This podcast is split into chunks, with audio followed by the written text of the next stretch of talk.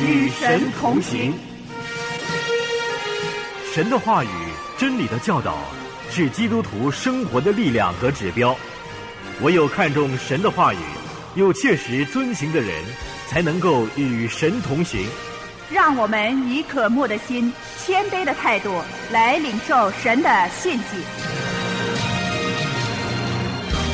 要生命得到炼净，这是一个痛苦的过程，是必须经过痛苦的煎熬才可以达到的。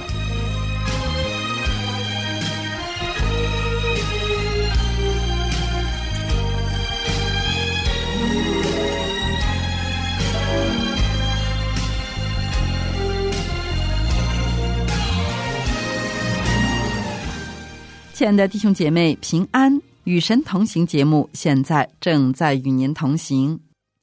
春天的时候，看见一群群蝴蝶在花间翩翩起舞，真的是十分美丽。然而，我们很少能够想到蝴蝶在成为蝴蝶之前所受的挣扎和痛苦。它得该怎样破茧而出？怎样挣脱束缚？之前，它要吐丝，用尽它身体的气力来作茧，等等。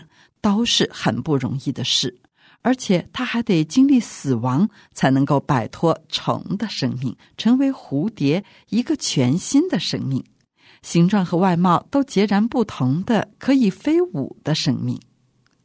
在今天的节目中，孙大中老师提醒我们，我们的人生同样有很多的挣扎，我们要经历各种不同的苦难和痛楚。但这些挣扎往往能够帮助我们从最终获得释放，让我们经历到灵命更大的成长。今天我们要集中思想的就是我们生命中的试炼，让我们留心来听。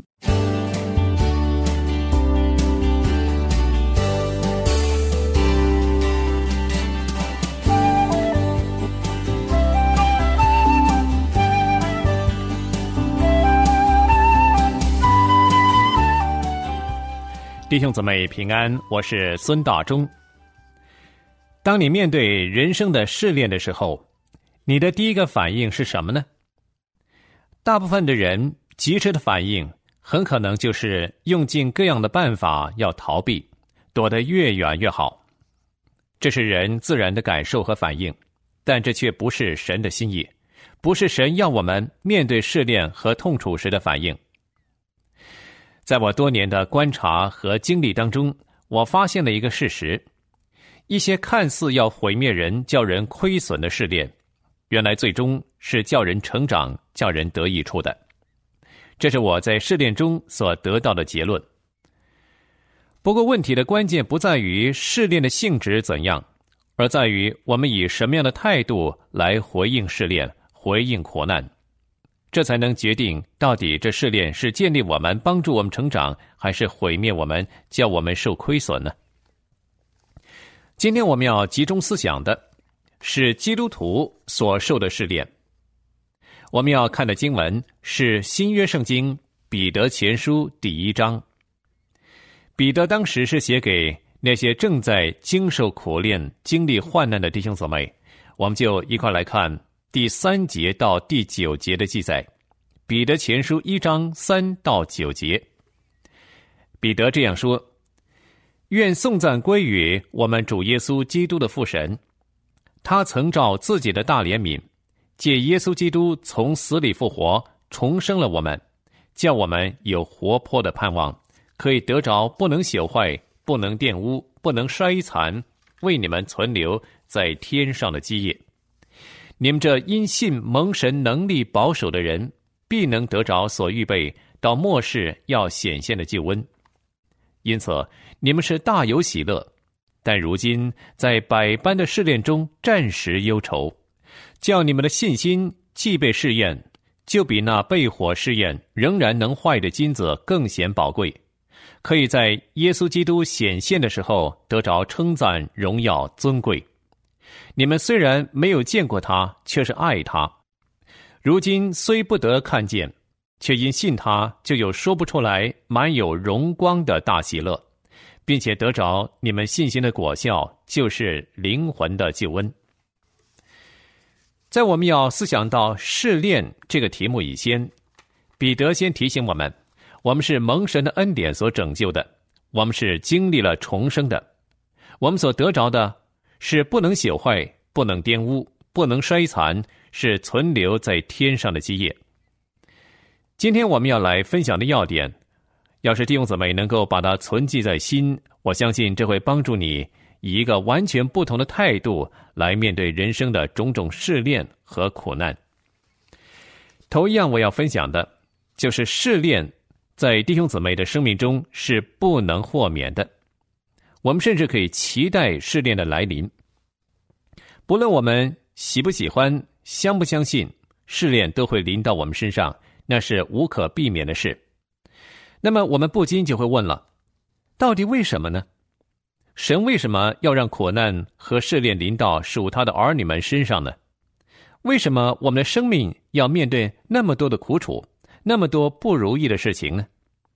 我们已经相信接受耶稣基督做救主，已经借着他的恩典重生得救了，我们的罪都得到赦免了，而耶稣基督又借着圣灵住在我们里面，神无条件的大爱又不断的临到我们，那为什么我们还要经历试炼呢？我想我们都很盼望知道这个问题的答案。人生之所以有苦楚和试炼。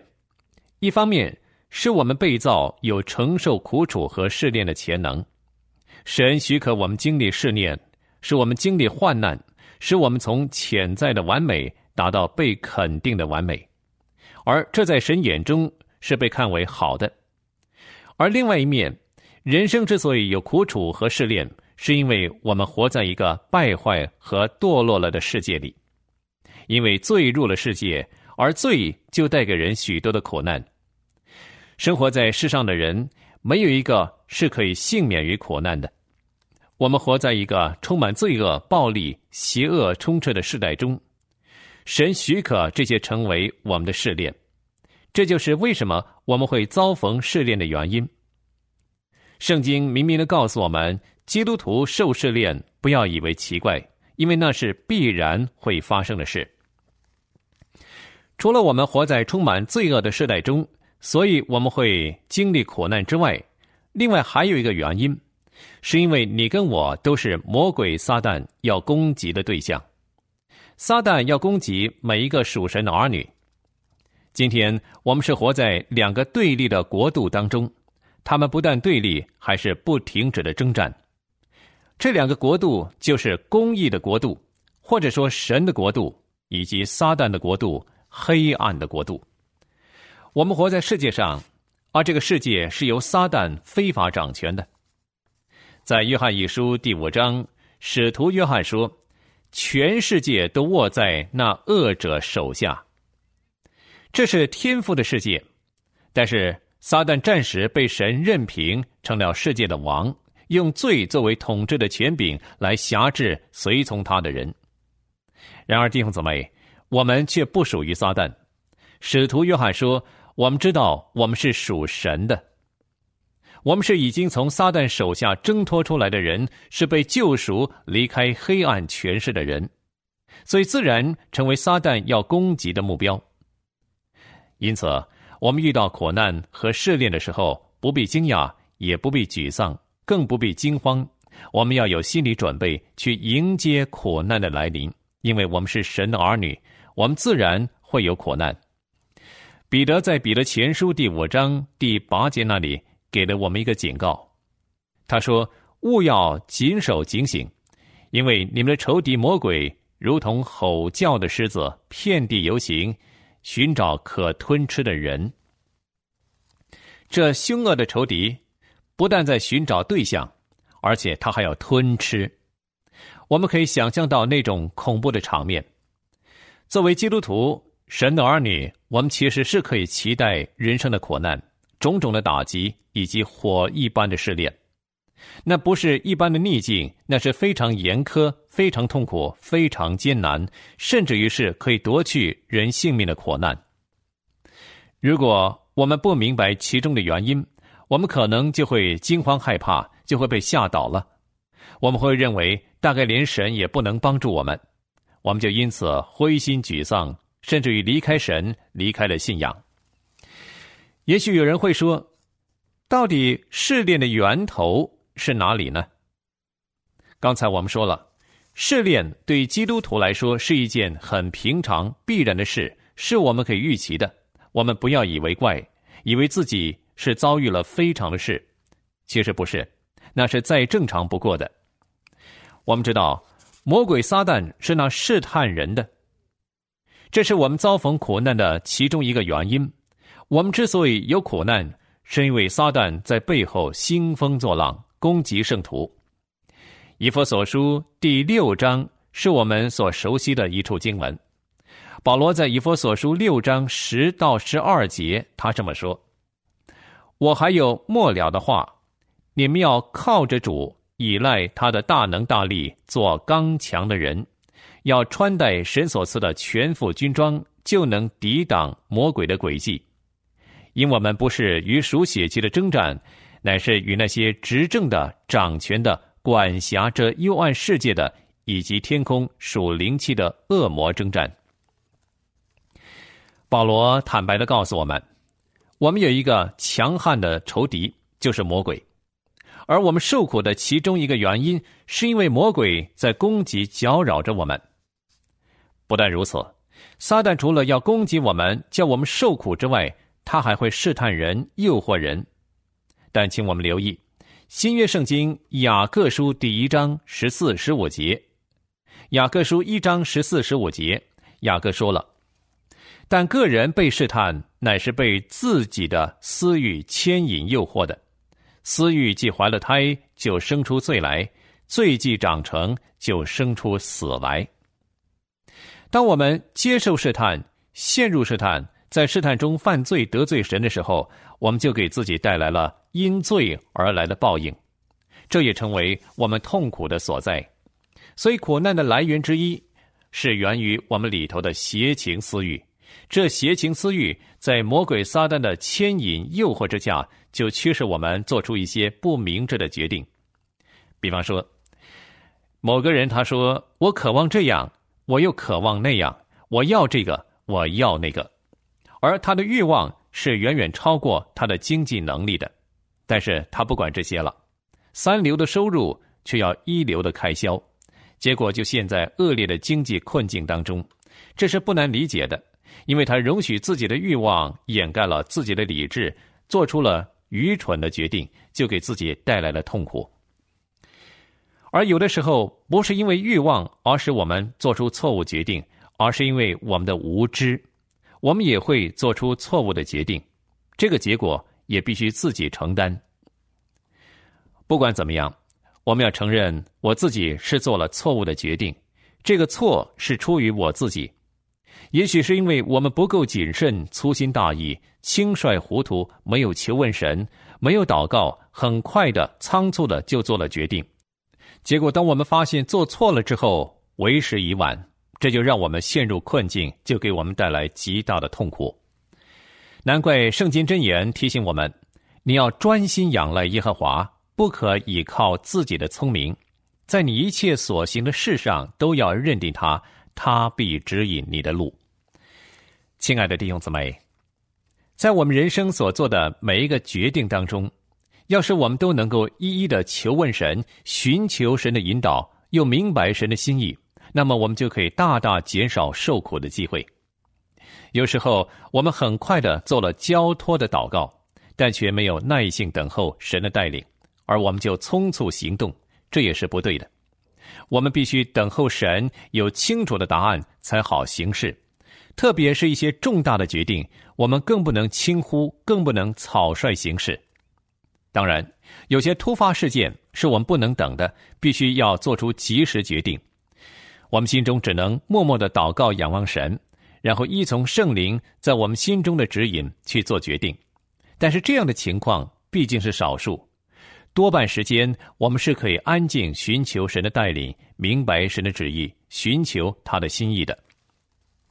有的时候错误的决定是在于我们受了欲望的驱使，有的时候是出于无知，或者我们没有求问神的旨意，我们就私下做了决定。或者因为别人所给的忠固而导致我们做出错误的决定，我们要很小心寻求别人的意见，因为对方的忠固也许是错的。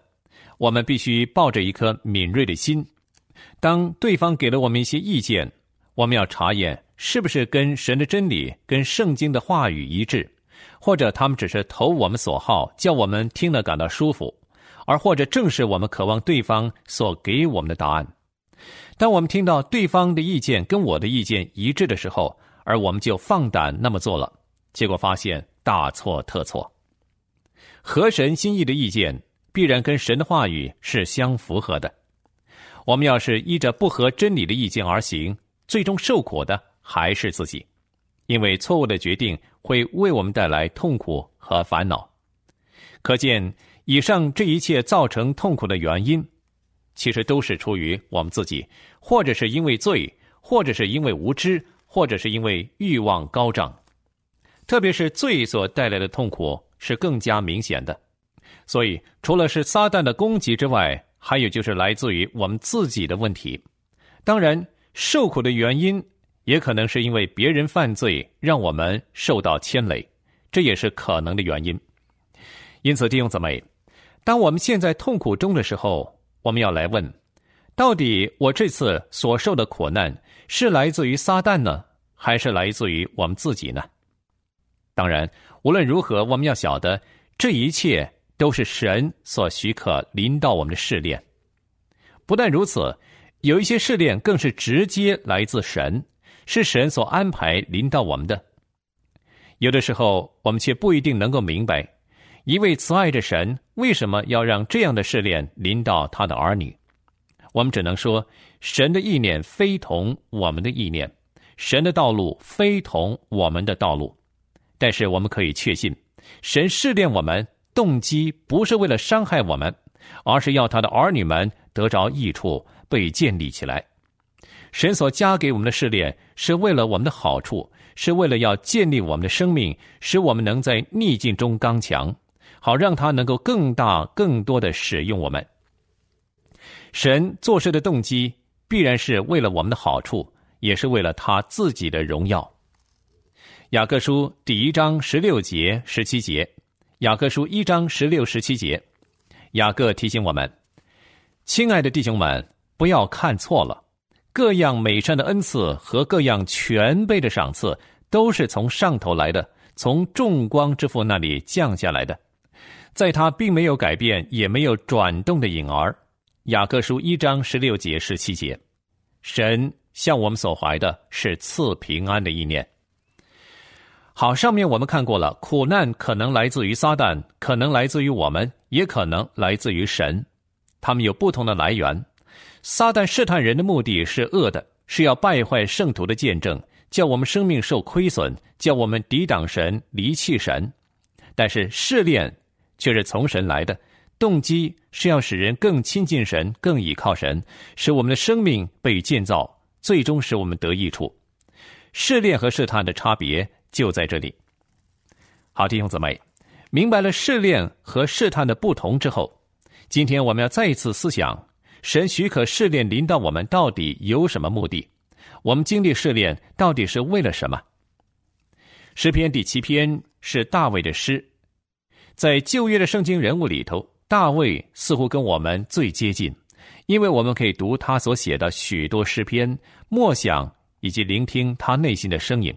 而大卫又是一个多历患难、多经试验的人，他的一生其实充满着戏剧性。在诗篇第七篇九节十节，大卫他说：“愿恶人的恶断绝，愿你坚立一人，因为公义的神查验人的心肠肺腑。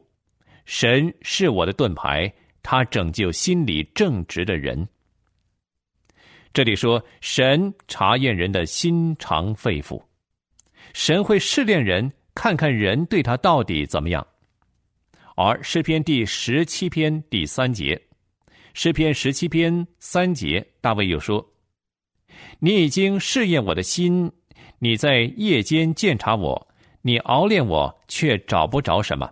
我立志叫我口中没有过失。”在这里，大卫再一次说：“神试验他的心，要看看人对他的心如何。”诗篇第一百一十九篇六十七节，一百一十九篇六十七节，大卫又说：“我未受苦以先走迷了路，现在却遵守你的话。”而第七十一节，诗篇一百一十九篇七十一节，大卫说：“我受苦是与我有益，为要使我学习你的律例。”第七十五节，他又说：“耶和华，我知道你的判语是公义的。”你使我受苦，是以诚实待我。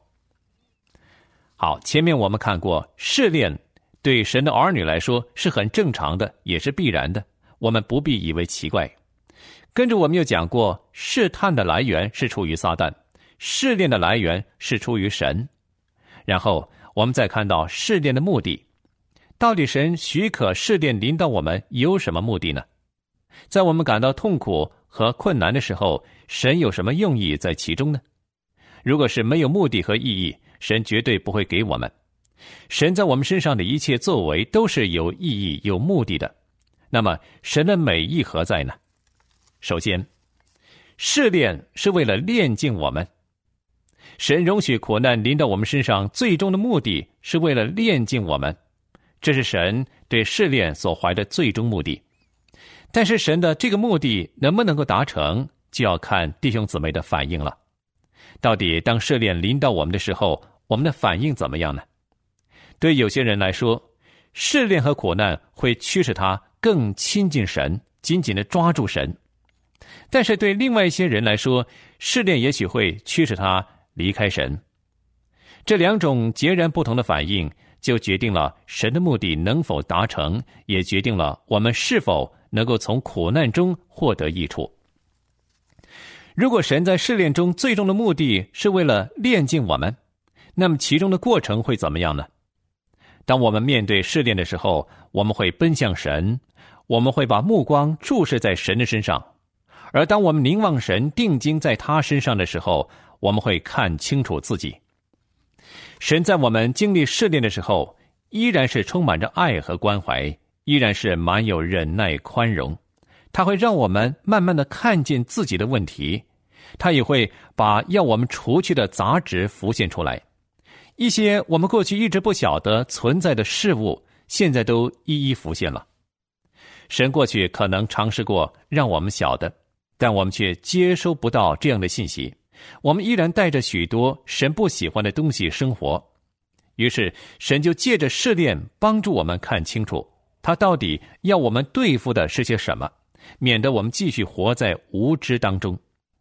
而当我们看见自己本相的时候，也许我们恍然大悟，甚至于吓一跳：为什么这些不讨神喜悦的事物，竟然在我生命里头存留那么久？他什么时候潜进来的？他早就在我生命里，我为什么一直没有察觉呢？神就是要借着试炼的机会，帮助我们认识自己。当我们来到神面前的时候，我们会开始用神的角度来看事物，我们也会用一种完全不同的角度来看自己，而最后我们必然会在神面前悔改，为着许多隐而未现的罪过而感到难过而懊悔，而向神认罪。我们愿意对付和清理，我们愿意追求新生命的样式。神就这样借着试炼来炼净我们。叫我们生命更加纯全，也更加像他。要生命得到炼净，这是一个痛苦的过程，是必须经过痛苦的煎熬才可以达到的。但是我们看到神的美意却是如此。在旧约但以理书第三章记载，有三个青年人，他们被扔进了烈火的窑中。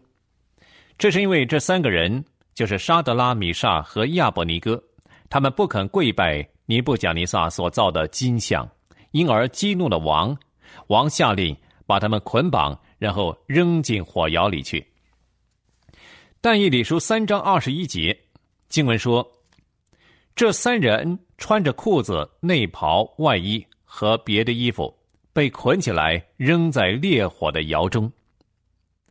我们留意，那把三人扔进烈火中的人，因为火力太猛，都被火焰烧死了。这是第二十二节说的，而跟着第二十三节，但以理书三章二十三节说，沙德拉、米沙、亚伯尼哥这三人都被捆着落在烈火的窑中。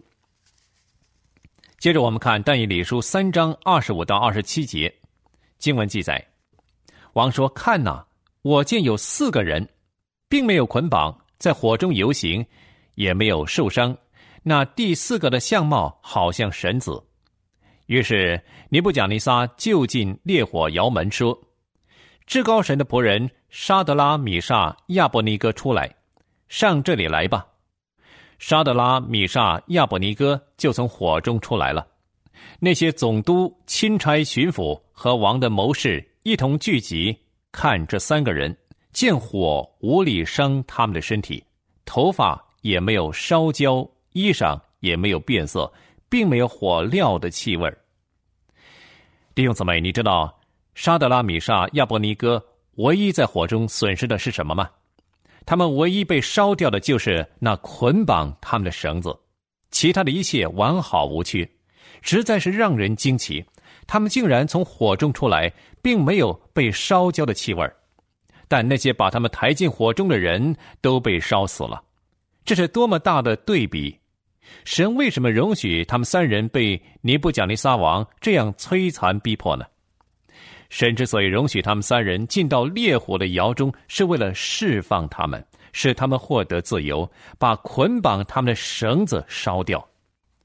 很多时候，我们甚至不晓得自己被捆绑，我们被许多无形的束缚所捆绑，我们还以为自己是一个自由的人，我们却不晓得自己在灵里所遭到的捆绑，在情感上遭到的束缚，我们是不自由的。我们面对一些我们并不预期要面对的，我们感到不知所措。我们以为自己是自由的，哪里晓得却不是。我们只是在顺境里自由，我们不能在逆境里自由。